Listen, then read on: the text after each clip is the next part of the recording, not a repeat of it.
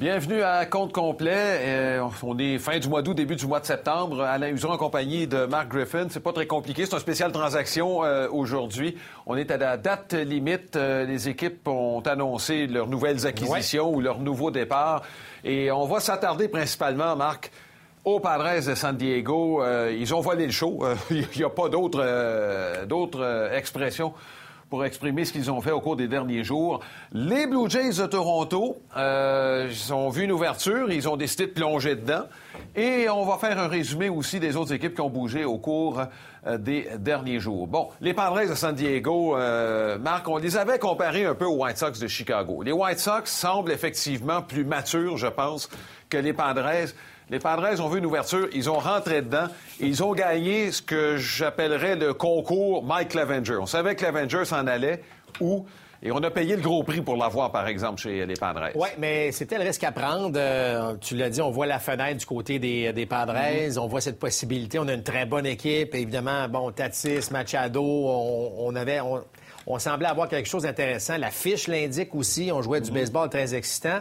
Euh, et là, ben, il n'y a pas juste évidemment Clevenger, mais Clevenger devenait le lanceur partant le plus convoité, un, par son âge, évidemment, euh, par ses succès avec les Indiens de Cleveland. C'était clair que les Indiens, c'était terminé. Euh, à la suite de tout ce qui s'est passé à cette fameuse soirée à Chicago où lui et Playsack ont décidé de sortir. Playsack, bon, s'est fait prendre. Clevenger, qui lui a menti. je pense que ça, il, fallait qu'il parte. Et, rappelle-toi, on se l'était mentionné. je serais pas surpris qu'un des deux parte et finalement, c'est Clevenger. Donc, Clevenger devenait sur le marché, il devenait le joueur, le lanceur partant convoité. Et les Padres, ben, en voyant cette opportunité, ils ont un des réseaux de filiales, Alain, les plus garnis. Mhm. Ce que je trouve intéressant, c'est que parmi toutes les transactions, puis là, on parle, il y a eu 23 jours impliqués dans la transaction, donc impliquant les, les Padres de San Diego. L'équipe complète. Euh, donc, il y a eu beaucoup de mouvements personnels, mais on n'a pas touché aux six meilleurs prospects de mhm. l'organisation. Alors ça, il faut le faire aussi du côté des Padres. Alors, on se retrouve avec Clevenger je reviens rapidement sur la transaction, mhm. mais il n'y a, pas juste Clevenger aussi. Là. Écoute, on a été chercher deux nouveaux receveurs, mhm. euh, Jason Castro et, Nola. Puis je vais, te mentionner, euh, regardez, on voit d'ailleurs, euh, ben, pour ceux qui regardent les nouveaux joueurs, Austin Ola et Jason Casso, c'est deux nouveaux receveurs. Mhm. bon, Mitch Moreland, très bonne acquisition parce qu'il connaissait une très bonne saison. Greg Allen, c'est un bon voltigeur, très rapide surtout. Et Trevor Rosenthal, qui, a revécu, si on veut, avec les Royals. Mhm. Mais tu ajoutes deux nouveaux receveurs, Alain, avec un mois à jouer. Est-ce que ça peut jouer un rôle? moi, je dirais qu'évidemment, avec mhm. l'expérience de Castro, je vais minimiser cet aspect-là, mais ça reste que la synergie qu'on développe entre lanceurs et receveurs, ça prend un certain temps. Moi, je me souviens toujours que lorsque Russell Martin avait été, avait signé avec les Blue Jays, puis à un moment donné, avait refusé de se présenter, rappelle-toi, euh, à l'équipe canadienne, il dit, écoutez, moi, pour aller à la Coupe du Monde, là. pour aller à la Coupe du Monde, il avait dit, ben moi, j'ai besoin de temps pour connaître mon personnel de lanceur. Et, je pense que c'était tout à fait justifié dans le cas de Russell. Alors, je reviens à la transaction. Là, on n'a pas le temps dans le cas de Jason Casso ou de Nola de, euh, de se familiariser. Donc, on va, ça va se faire sur le tas. Euh, j'espère que ça va bien fonctionner pour les Padres de San Diego à ce niveau-là. Mais chose certaine, Alain, on a, on a décidé euh, d'y aller à fond. Mhm. Et la question que je vais te poser après, parce que tu vas aller avec euh, d'autres informations, mais est-ce que ça va déranger vraiment les Dodgers? 26-10, au moment où on fait l'émission le lundi. Euh, ils sont en plein contrôle. Ils ont fait un échange, on va y revenir tantôt avec les Blue Jays de Toronto. Je veux juste revenir sur les six joueurs qu'on reçus euh, les Indiens. Les Indiens, parce que les Indiens sont dans la course pour une place dans les séries. Et en passant, c'est une transaction bonne pour les deux équipes. Tu sais, souvent, il y a des mhm. transactions, là, on vend un joueur ou en tout cas, on se débarrasse d'un gars. Là, c'est vraiment... Ce qui est le fun hein, avec la date limite cette année, en 2020, il y a peut-être des affaires positives en 2020, c'est qu'on n'a pas échangé des contrats d'argent. C'est vraiment des décisions baseball mhm. qu'on a prises. Puis ça, je trouve ça euh, très rafraîchissant. Oui. Les six joueurs, bon, il y en a les deux plus connus, les deux Canadiens. Josh Naylor, qui va se retrouver, semble-t-il, régulier comme voltigeur. On en a besoin. On a besoin de production de la part des voltigeurs. Et il a de la puissance. Chez les Indiens de Cleveland. Bon, c'est un gars de la région de Toronto. Cal Quantrill, c'est le fils de Paul, Canadien qui a joué avec les Blue Jays de Toronto. Quantrill, c'est deux choix de première ronde qui n'ont pas encore euh, euh, atteint leur potentiel. Non, exact. Le feront-ils? Fait encore un point d'interrogation. J'ai bien confiance à Quantrill en passant. Bon. Austin Edges, qui lui va aller euh, appuyer Roberto Perez. On a peut-être le meilleur duo défensif de tout le baseball majeur avec ces deux gars-là. Je suis tout à fait d'accord avec toi aussi. Et je pense que les deux que je vais te nommer, ils n'ont pas joué dans le baseball majeur. Gabriel Arias, un joueur d'avant-champ, et un lanceur gaucher, Joey Cantillo. Non, ne faisait pas partie des principaux prospects. Mais ce sont deux gars que les Indiens de Cleveland avaient dans le collimateur. Sans ces deux gars-là, il n'y a pas de transaction. Non, mais c'est deux gars de 20 ans, deux gars qui sont jeunes, euh, qui ont beaucoup, beaucoup de potentiel, effectivement. Ils font partie des 100 premiers prospects, les deux, du baseball majeur. Et Arias est un joueur, Alain, euh, qui n'a pas tant de puissance, mais il frappe partout où il est allé. Il a mhm. frappé. C'est un gars de coup sûr, un gars de, un très, très bon athlète. On est très excités du côté des Indiens de Cleveland. Et vous savez, Cleveland, Will a perdu Clevenger et, bon, Plazak pendant un certain temps. On a 11 victoires, 6 défaites depuis la fameuse soirée à Chicago. Alors, on a le potentiel de faire des choses fort intéressante du côté euh, des, euh, des, Indiens Cleveland. Et moi, je suis content que on voit que, bon, évidemment, les Ramirez, les Lindor surtout, là, qui est un nom qui pouvait circuler, ben, on reste là. On a un potentiel de rebondir cette année, de faire des dommages cette année du côté des Indiens, malgré le fait qu'on a envoyé un Clevenger à, San Diego. Oui, et si vous vous demandez qui va remplacer Clevenger, c'est qu'on a rappelé Tristan McKenzie et il lance des pilules à 95-96 sauf, sauf que Plezak va prendre la place de Clevenger. Euh, les Indiens qui ont annoncé que Plesac revient avec l'équipe et prend la place de Clevenger. Donc, il euh, y en a un qu'on a décidé de s'en débarrasser, l'autre qu'on a accepté peut-être ses excuses à ce niveau-là. J'espère qu'on va aller de l'avant par la suite et qu'on va oublier cette. Euh, C'est Adam Pletko qui va laisser sa place à McKenzie, j'ai comme l'impression. McKenzie ne ira pas, dans l'enclos de relève de la façon dont il l'a lancé au cours de ses deux premiers départs. Maintenant, chez les Blue Jays de Toronto, se posait la question, Marc, est-ce qu'on est arrivé à un moment où on commence à faire des euh, gestes pour améliorer l'équipe en vue des séries? C'est une situation un peu spéciale. On joue très, très bien. Euh, on a perdu, on vient tout juste de perdre contre les Orioles de Baltimore. On ne peut pas toutes les gagner là, à un moment donné. Sauf qu'on a gagné six matchs sur sept contre les Orioles. C'est peut-être de cette façon qu'on les a sortis. Et on ne voit pas quelle équipe pourrait les rejoindre. Donc, on est en excellente position. Et là, on cherchait des lanceurs partants. Euh, Taiwan Walker en fin de semaine. Et là, on a ajouté Robbie Ray, et Ross Stripling, ça, c'était à la dernière minute des Dodgers de Los Angeles. Et Jonathan Villard des Marlins. Je t'avoue que je ne l'ai pas vu venir, celle-là. Dans le cas de Stripling, les Dodgers euh, bon, euh, vont faire confiance à Tony Gonsolin. Ça, semble assez évident. Urias est dans la rotation. Est-ce que le gars le plus important dans, dans toutes ces acquisitions-là, c'est pas Walker, Pete Walker, l'instructeur des lanceurs, pour tenter de ramener Robbie Ray où il était il y a deux ans. Ben, écoute, c'est... Ça, c'est un pari dans le cas de Robbie ben, Ray. Là, là, Alain, il faut pas oublier que la date des transactions ben, était, aujourd'hui le 31. Il reste, un, il reste moins d'un mois. C'est le 27 mm-hmm. septembre que ça se termine. Alors, euh, moi, je me dis, Alain, est-ce qu'on a le temps vraiment d'amener un, Robbie Ray puis de dire, OK, Robbie, on va travailler sur tel aspect, puis on va pas sûr. Tu comprends ce que je veux dire? C'est qu'il reste un mois. C'est un pari. Mais on prend un pari. Le pari est que Robbie Ray, depuis trois ans, est parmi les, le meilleur ratio de retrait sur des prises par neuf manches lancées. Le problème, c'est que cette année, il a probablement le pire ratio de but sur balle par neuf manches lancées. Il est de neuf présentement. En carrière, c'est un gars de quatre. Euh, c'est le double. Mais ce qui est intéressant, c'est qu'on a, on s'est aperçu, puis là, évidemment, euh, les Blue Jays le savent, c'est qu'il a changé son angle de bras cette année. Il a perdu la vélocité. Hein? Parce qu'il il, il, va moins loin derrière, mais écoute, il a perdu la vélocité, Alain, mais il gagne pas en zone de prise, en, précision. Mm-hmm. Alors, il semble-t-il qu'à son dernier départ, où c'était beaucoup mieux, il est revenu avec, euh, bon, cet angle de bras où il va plus loin derrière.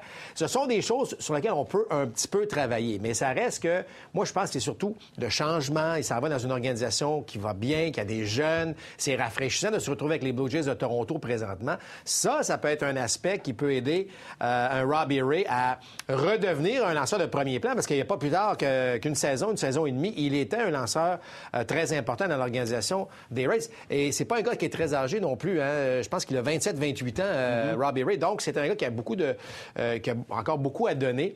Euh, devient joueur autonome à la fin de l'année. Oui. Par contre, je trouve que c'est un, beau pari. C'est un beau pari de la part des Blue Jays de Toronto.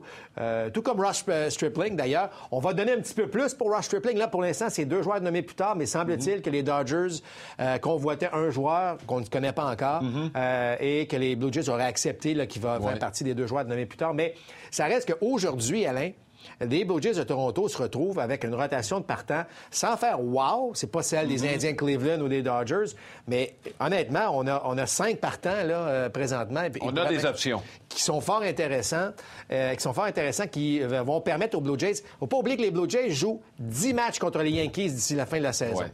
Est-ce que le fait que Torres, euh, euh, Stanton, Judge ne sont pas là, donc tous des frappeurs droitiers. Est-ce que l'arrivée d'un Robbie Ray, Injun Ryu, des gars de la gauche, mhm. est-ce que ça peut aider la cause des Blue Jays dans ces fameux 10 matchs qui s'en viennent pour euh, Toronto?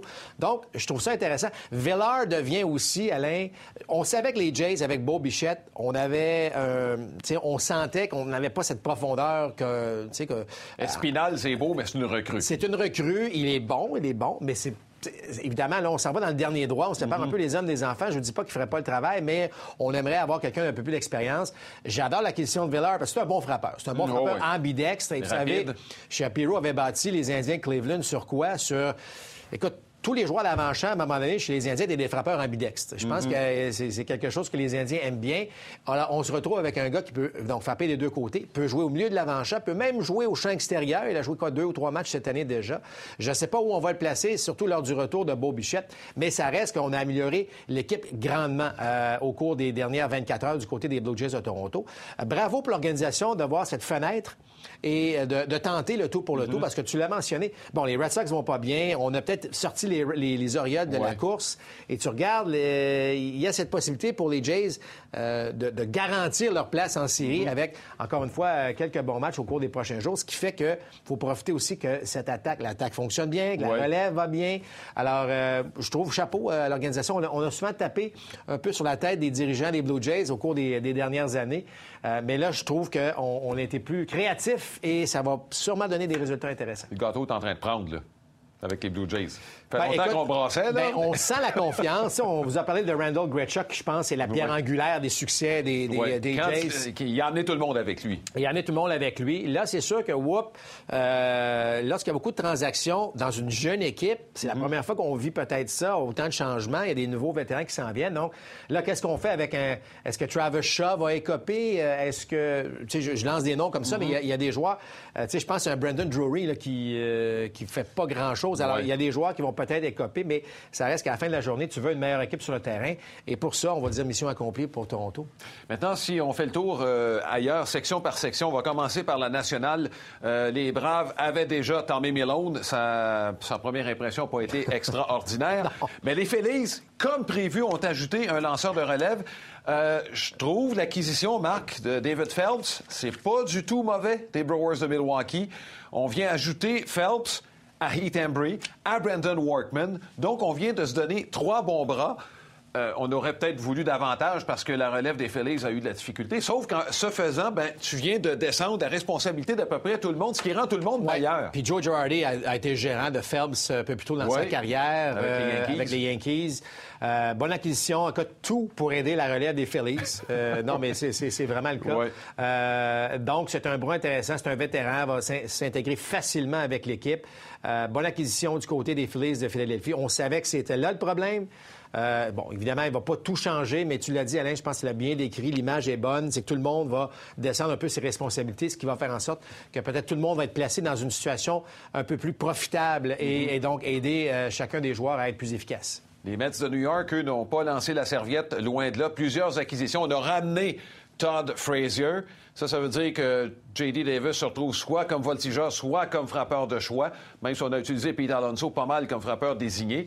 Euh, un autre receveur, on avait besoin de quelqu'un d'expérience pour appuyer euh, Wilson Ramos et Robinson Chirinos. C'est les deux qui ont été acquis des Rangers du Texas. Donc, euh, de ce côté-là... C'est correct, Alain, c'est correct. Mais honnêtement, c'est pas ça qui va faire la différence entre si les Mets vont faire les mhm. séries ou non, ou si on va se rendre là en série ou non. Tu sais, on va, je dirais pas que c'est des roues de secours là, mais c'est pas, c'est pas ça qui va faire la différence du côté des Mets de New York. Euh, c'est surtout au Monticule que ça se passe. Et Steven Matz qui vient d'être placé sur la liste des joueurs blessés. Alors c'est ça, ça, ce sont les, moins bonnes nouvelles du côté des Mets. D'ailleurs, c'était à peu près la dernière transaction, celle des Mets, euh, à la toute dernière minute Todd Frazier est sûrement content de revenir à New York à ce niveau-là, mais honnêtement, euh, je pense pas que ça va faire une transaction qui va faire une grande différence dans la course Mhm. euh, pour une place en série pour les Mets. Dans la centrale, ce sont les Cubs qui ont bougé, euh, bougé le plus, même si c'est l'équipe qui est peut-être la mieux placée dans toute la Ligue nationale. Euh, c'est de la profondeur qu'on a ajouté. Quelques Oui. lanceurs. euh, Cameron Maben qui s'amène avec les Cubs également. Euh, c'est une équipe qui s'est donné des munitions, davantage de munitions, en fait, en vue de la deuxième étape, qui est celle des 16 équipes qui seront en série. c'est, c'est le fun parce que du côté des Cubs, on était allé chercher deux releveurs gauchers. On est parlé de Maybin, de José Martinez. euh, donc, ça, ça, ça, c'est, Ozic et Chaffin qu'on est allé chercher. Exactement. Ozic de Boston et Chaffin de l'Arizona. Donc, euh, on, on sait qu'on a besoin d'appui. Vous savez, c'était vraiment la relais, en fait, les lanceurs en général, les lanceurs partants et les releveurs, qui étaient les plus convoités, si vous voulez. Euh, évidemment, au niveau des releveurs, Bon, le nom de Josh Hader a fait surface à quelques reprises, mais euh, bon, il n'a pas été échangé, puis il aurait coûté très, très cher. Alors, faut y aller avec des joueurs, des vétérans, des gars qui peuvent donner un petit coup de main. Puis comme je l'ai mentionné, il y a des transactions parfois qui semblent banales, euh, mais que lorsqu'on a un changement d'organisation. On se retrouve avec un instructeur des lanceurs euh, qui nous donne euh, un petit coup de main à gauche, à droite mécaniquement. Ça peut donner des très, très bons résultats, comme c'est pas nécessairement des miracles non plus, parce que tu regardes, la plupart des lanceurs, là, je parle pas de Clevenger, mais je parle, bon, euh, on parlait de Robbie Ray, on parlait de Mike Miner, on va parler de Mike Miner tout à l'heure, des, des gars qui connaissent un peu d'ennui cette année, euh, mais qui, avec un changement de lanceur et une un- une feuille de route intéressante, ben il peut y avoir un mélange où soudainement ces gars-là euh, éclairent davantage et donnent peut-être même plus qu'anticipé. Donc, c'est des risques à prendre, mais des risques, je trouve, calculés du côté, par exemple, des Cubs de Chicago. Ouais. Dans l'Ouest, euh, on a parlé amplement des Padres de San Diego et comme prévu, les Rockies du Colorado sont allés chercher un chancentre. On l'avait presque prévu que c'était chez les Red Sox de Boston. Il s'agissait de savoir qui de Pillar ou de Bradley qu'on était pour aller chercher. Et c'est Kevin Pillar.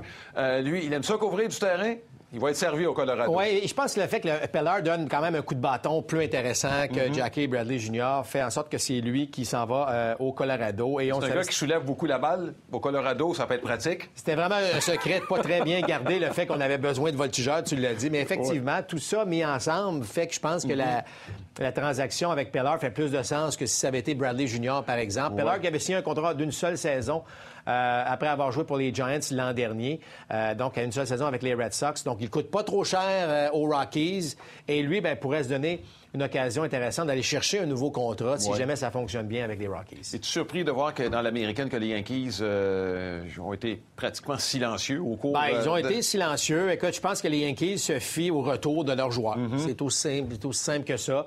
Malgré, encore une fois, des problèmes de, de blessures, euh, ben, oui, les Rays se sont faufilés en tête, mais on n'a pas une mauvaise fiche. Et vous savez, cette année, c'est un peu différent parce que si ça avait été une année normale où là, ben, l'équipe de tête, euh, évidemment, s'assure d'une place en série. Et là, euh, la deuxième place, euh, bon, et là, évidemment, il faut que tu joues un match euh, éliminatoire. Je pense pas que les Yankees auraient agi de la sorte. Mais sachant maintenant que là, on fait les séries d'une façon bien différente, donc les deux premières places, ça assure une place en série pratiquement aux, aux Yankees de New York. Tu vas jouer le même nombre de matchs le même genre de format. Exactement. Donc, on a, on peut être beaucoup plus patient. Euh, moi, moi, honnêtement, je suis surpris du nombre de transactions. Mm-hmm. Et euh, vous savez, euh, je m'attendais à des transactions comme euh, Tawan Walker, par exemple. Ouais. des, des transactions de la sorte. Je m'attendais pas à une des grosses transactions où, où, justement on allait. une transaction, par exemple, à la Mookie Betts, où on envoie Ouais. un David Price, il faut payer le gros prix. Ça, je savais que ça n'allait pas arriver. Mais tu sais, Alain, les directeurs généraux euh, ou généraux et- ou les propriétaires ou les, les dirigeants des équipes, ce sont des compétiteurs. Ils- Puis à un moment donné, même si c'est une saison de 60 matchs, on tombe un peu dans écoute, on pourrait gagner, puis on pourrait faire ci, puisque tu sais, on dira ce qu'on voudra de la saison 2020. Il va y avoir un gagnant, il va y avoir une série mondiale, puis il va y avoir un gagnant à la fin d'année qui, même si ça va être une saison unique et spéciale, on va couronner, couronner un champion à la fin de la saison.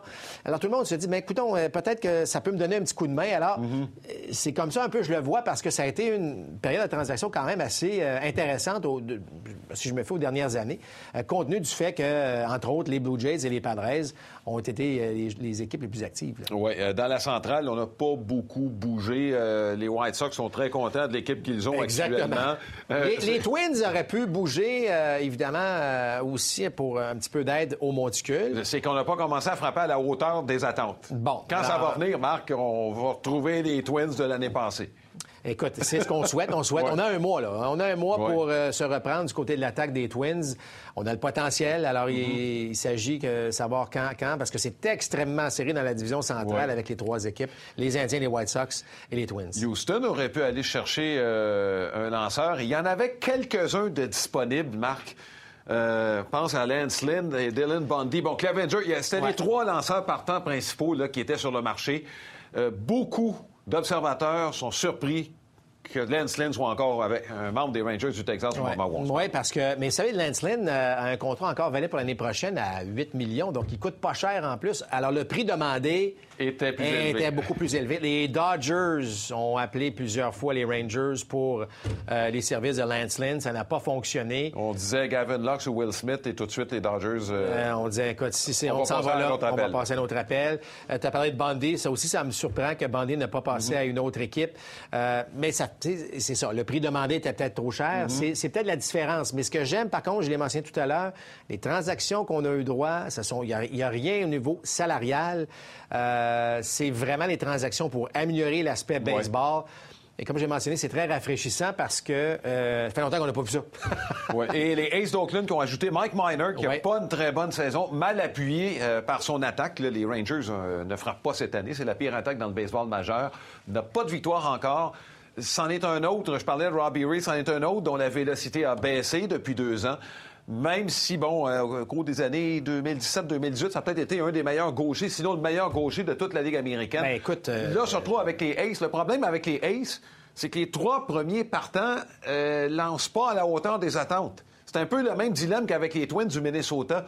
Euh, Luzardo est le meilleur partant présentement chez les Aces d'Oakland. Mais en 2019, Mike Miner a connu une excellente saison. Euh, C'était un des meilleurs gauchers. Alors, c'est pour ça que, les A's ont- font leur devoir, Alain. S'il y a une chose... moi, moi, je sais que les Blue Jays étaient après Mike Miner. On voulait Mike Miner. euh, là, évidemment, lorsque les... Puis les A's sont arrivés et, oups, très tôt dans la journée, Ouais. On est allé chercher Mike Miner. On regarde ses statistiques en sept départs. Son dernier face aux Dodgers a été excellent. Il n'a pas donné de points en six manches. Ça, ça a peut-être valu euh, le fait que les A's se sont dit, OK, on va le chercher. Et là, les, les, euh, les Blue Jays ont vraiment amorti les- la, la conversation avec Robbie Ray une fois. Euh, que euh, Ouais. Mike Miner a été confirmé avec les A's d'Oakland. Ça a bougé beaucoup, comme vous le savez. Euh, on a appelé beaucoup pour Lance Lynn. Il n'y a pas seulement les Dodgers, mais effectivement, Lance Lynn est de nouveau avec les Rangers. Ce qui est très, très surprenant, compte tenu de la demande qu'on avait pour ce type de joueur. Et Tommy Lastella aussi, qui se trouve avec les Aces d'Oakland. Ça a passé un petit peu sous le radar avec toutes les conversations qu'il y a eu autour des lanceurs. Mais Lastella, c'est un excellent frappeur depuis deux ans avec les Angels. Les Angels qui ont lancé la serviette, Ouais. Marc. euh, Et le profil est parfait pour les A's d'Oakland en passant. On aurait la- besoin d'un deuxième but. Pour la Stella, moi, je trouve que c'est euh, quelque chose. euh, c'est le type de joueur Mm-hmm. qui va bien s'intégrer avec les Aces d'Oakland et faire un travail euh, à la Ace, c'est-à-dire se rendre sur les buts, marquer les points, trouver, être tannant un peu sur les sentiers. Ouais. C'est exactement le profil. On a donné Frankie Barreto. hein. Pour lui, c'est un contre un. Donc, euh, c'est de la jeunesse contre quelqu'un dont on connaît la production qu'on a échangée.